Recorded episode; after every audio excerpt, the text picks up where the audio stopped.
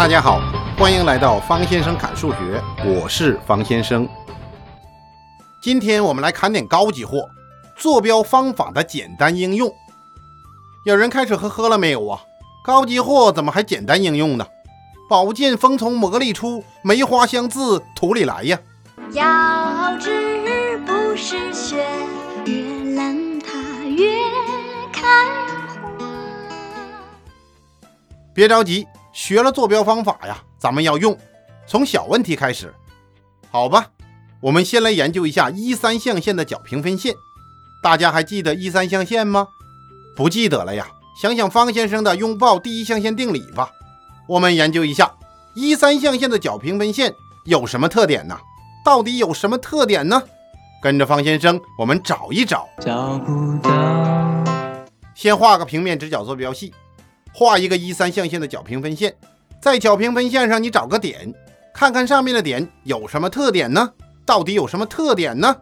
发挥你燕子三抄水的眼睛，仔细看呐。有的听众说，我眼泪都瞪出来了，真抄到水了。一三象限的角平分线的特点呢，还是没发现呢。方先生，你就别卖关子了，快点说吧，不然呢，我的眼泪都可以养鱼了。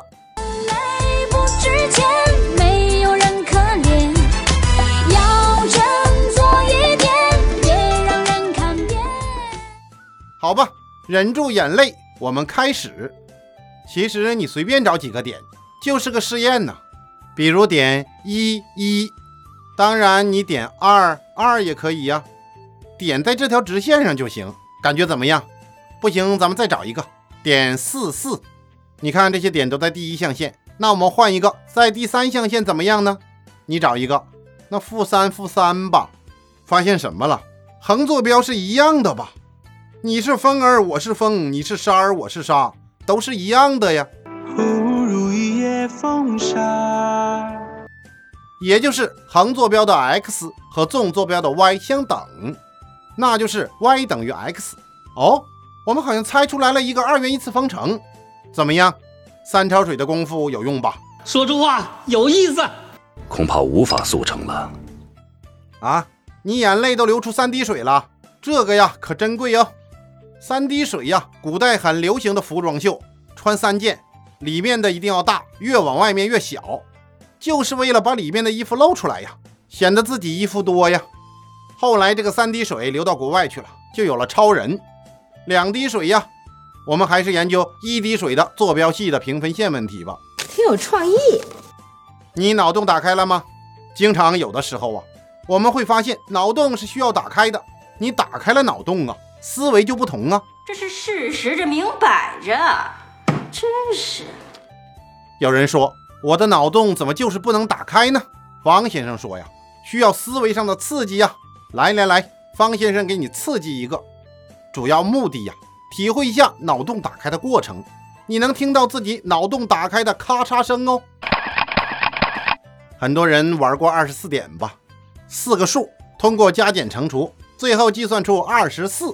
方先生给你一组数，三八三八，这就是方先生给你的四个数啊。你算算，感受一下，开开脑洞。你可以把音频停下来算一算。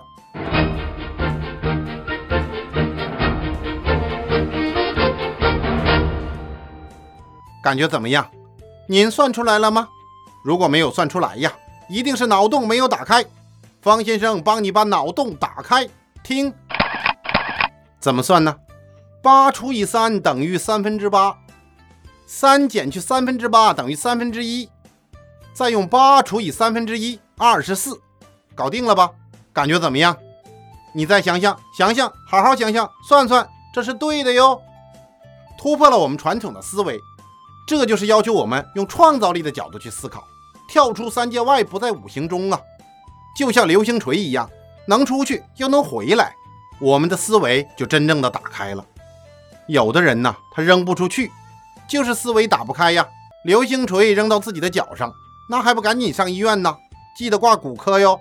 昨天进来的，什么病症啊？算是胆囊炎，看他的症状，恐怕是急性胰腺炎。有的人扔出去了，回不来了，思维不能收回来，那你的流星锤只能用一次，要在战场上那一次你兵器就没了。接下来呀，你就只剩下九阴白骨爪了。挠吧，不好吧？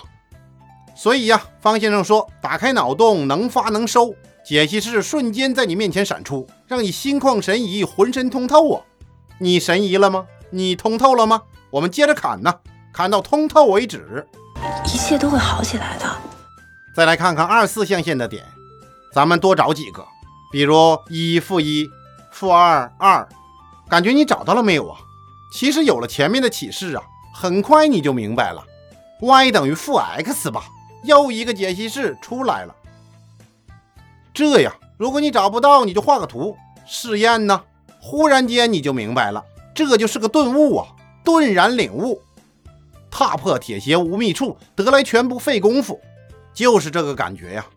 有的听众不知道什么叫顿悟，顿悟对我们来说呀太重要了，终身受益呀。解不开的题呀，你顿呢，你悟啊，绝对不可能，世上哪有这种事情发生啊？方先生给你举个例子。话说这小明怎么又是小明啊？是啊，举例子常举小明。小明总觉得自己不够聪明，就来找方先生。怎么才能变聪明啊？方先生说：“努力呀，勤能补拙。那怎么才能不努力就变聪明呢？这个呀，我还真没有其他办法了。”第二天，小明又来告诉方先生：“我爸爸给我买了一种营养液，这种营养液呀。”它叫春眠不觉晓，处处闻啼鸟。夜来风雨声，花落知多少盘。脑部营养液，喝完之后啊，就能变聪明。方先生只能呵呵了。一年以后，小明忽然有一天又来找方先生：“我不喝了，我感觉没变聪明。”方先生说：“呀，小明，你变聪明了，你顿悟了。你明白了什么叫顿悟吗？”回答的太神奇了。还没有啊。方先生再给你举个例子。有的人练习游泳，喝了不少水，总是浮不起来。但是忽然有一天，他就浮起来了，感觉找着了，这就是顿悟。方先生说呀，游泳很重要，一定要学会哟。为什么？为什么？要是当年项羽会游泳啊，那就不用乌江自刎了呀，直接游过去了。哎，我潜水，哎，我狗刨，来呀来呀，来追我呀，拜拜，一个猛子扎下去，刘邦那个流氓也就当不了皇帝了。汉朝就改成楚朝了。当然，历史不容假设，顿悟特别重要。调侃还要继续。听众朋友，这段时间我们砍的都是零碎的知识，又多又琐碎。跟着方先生，我们回顾一下。你能回忆起平面直角坐标系吗？横着的是 x 轴，左边的是 x 轴的负半轴，右边是 x 轴的正半轴。立起来的是纵轴，也叫 y 轴，上半部分叫 y 轴的正半轴，下半部分叫做 y 轴的负半轴。四个象限是从右上方开始的逆时针的第一象限、第二象限、第三象限、第四象限。坐标轴不属于任何象限。跟着我张嘴重复了没有啊？特殊直线 x 等于二，垂直于 x 轴，并且通过点二零的直线。y 等于三，垂直于 y 轴，并且通过零三点的直线。回顾完毕。有了这些基础啊。我们接下来再来研究一下各个象限横纵坐标的正负性。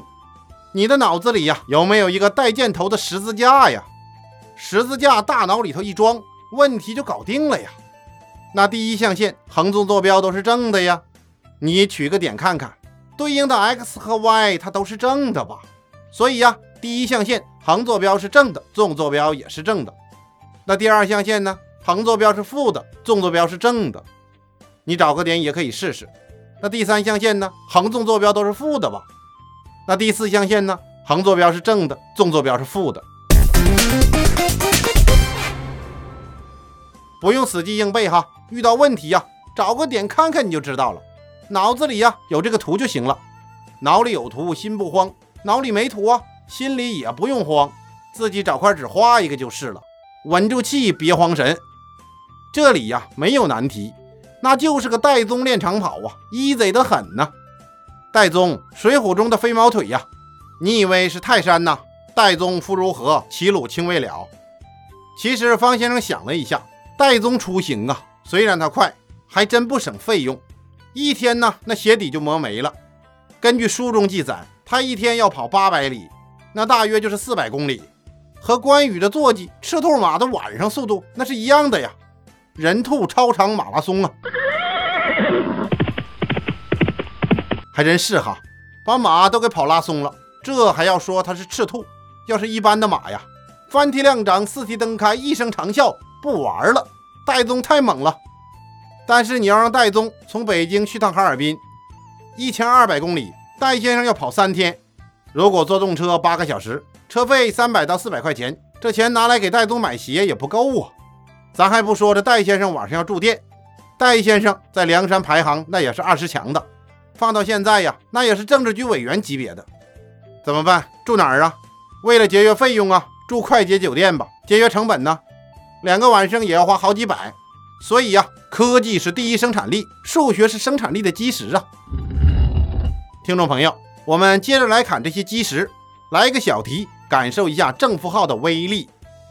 在平面直角坐标系当中，点 A 在第一象限，点 A 的坐标横坐标是 x 减一。纵坐标是二减 x，它在第一象限，则 x 的取值范围是什么？听众朋友，你也可以暂停一下，做一下，一会儿呢，我们对一对答案。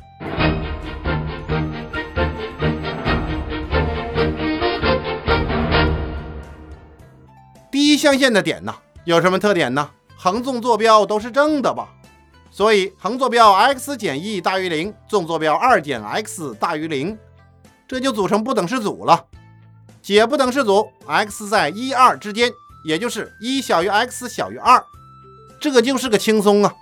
当然你要会解不等式组啊，如果不会呀，听听方先生之前的内容吧。这个呀不用思考，直接搞定，连黑猩猩训练一下都会做呀。话不能这么讲。有人说我做错了，难道我还不如黑猩猩吗？当然我们人类呀，那可比动物厉害多了。最早的动物实验呢，就是拿动物做的，还真用的是黑猩猩，这就是著名的科勒实验呢。那不是更好吗？刚刚的顿悟，方先生没有讲原理，不利于大家理解。我们看看到底这背后有什么玄机呢？话说科勒，心理学家一枚，顿悟问题研究专家呀，他就开始试验了。他从虐待动物开始，他们自己叫研究，将黑猩猩放在铁笼子里。黑猩猩的旁边放置一根短棍儿，在笼子外放一根长棍儿和香蕉，然后老柯就坐在旁边喝着咖啡，翘着二郎腿。他观察呀，黑猩猩啊开始想去抓香蕉，结果失败了，够不着啊。这个和我们看题目自己没有思路是不是一样的呀？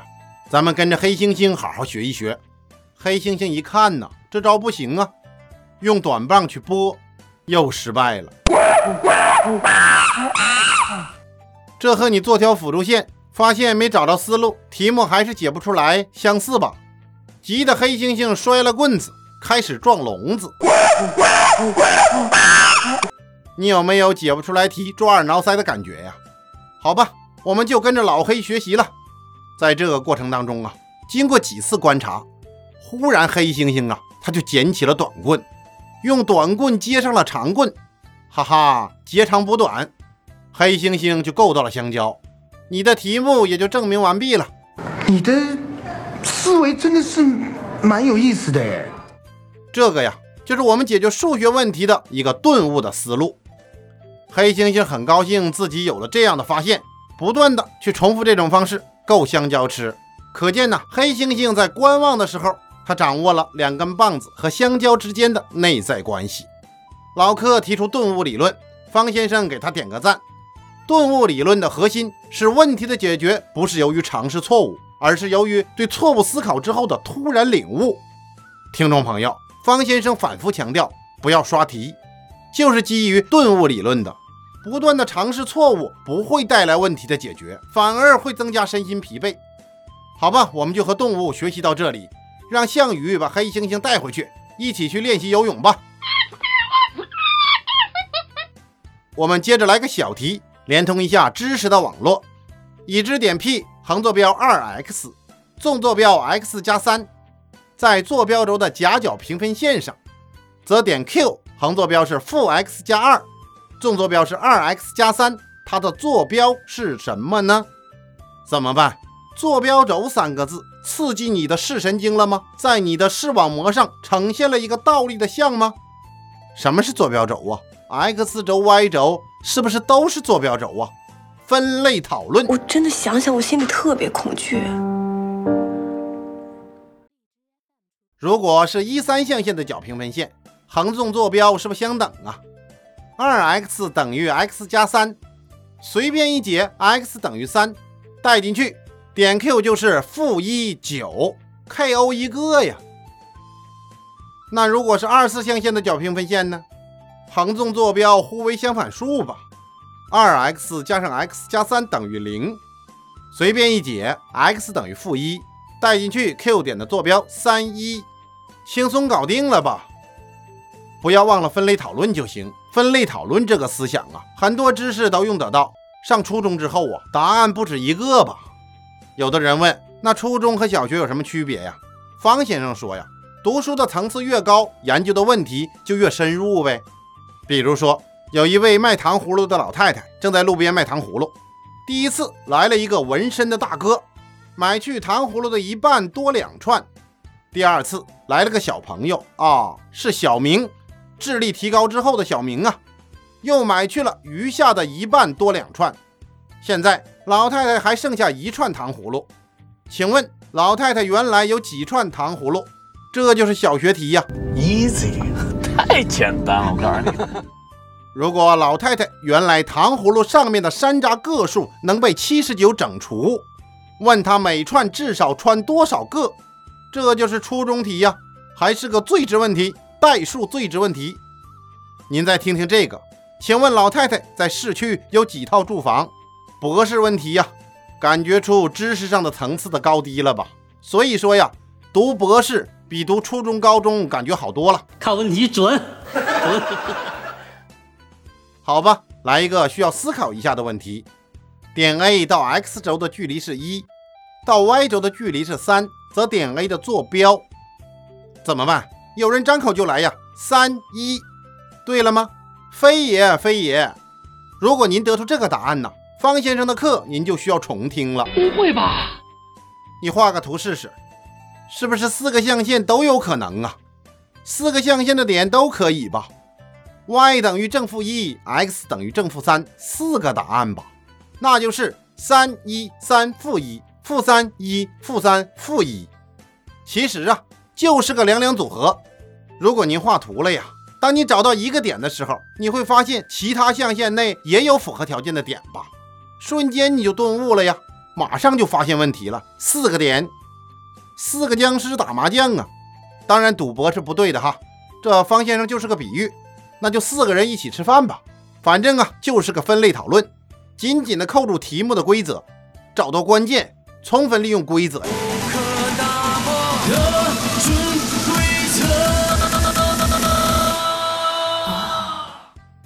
要说这利用条件和规则呀，出租车司机都很厉害，感觉每个城市里车技最好的人呐，好像都当出租车司机去了，不去赛车都浪费呀，经常是一脚油门，呜。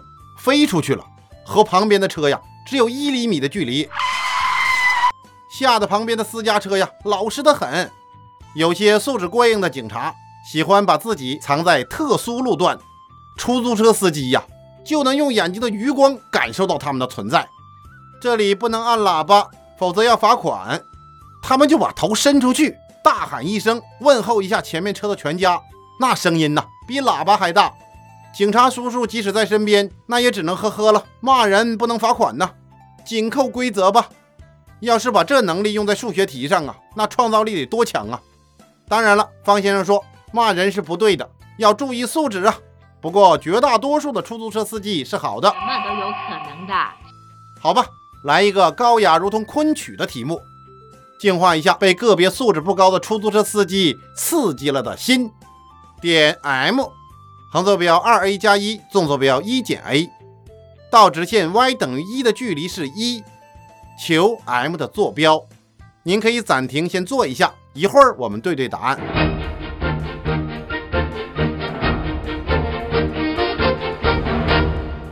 怎么办？还是个画图吧。到 y 等于一的这条直线，距离上为一的点在哪呢？在直线 y 等于零和直线 y 等于二上吧，你画画图就找到感觉了。这两条直线上的点呢，到直线 y 等于一的距离都是一呀，需要一点思考和顿悟。自己慢慢悟吧。这个呀，你明白了呀，后面你就剩下呵呵了。这个你就不明白呀，那你直接就呵呵了。然后呢，y 等于零的时候，那就是纵坐标一减去 a 等于零啊。那当 y 等于二的时候，那就是一减 a 等于二啊。把两个式子一解，a 等于一或 a 等于负一，搞定了吧？搞定了吗？还没做完呢。把 a 的两个值分别代入 M 的两个坐标，a 等于一的时候，M 的坐标三零；a 等于负一的时候，求出 M 的坐标负一二，搞定收工。最后你可以下个结论：M 一三零，M 二负一二，完事儿了吧？坐标方法的简单应用，我们今天就侃到这里。方先生回家一定要坐出租车了，感受一下高素质的司机。哎，哥们儿，呃，乡里了，好嘞。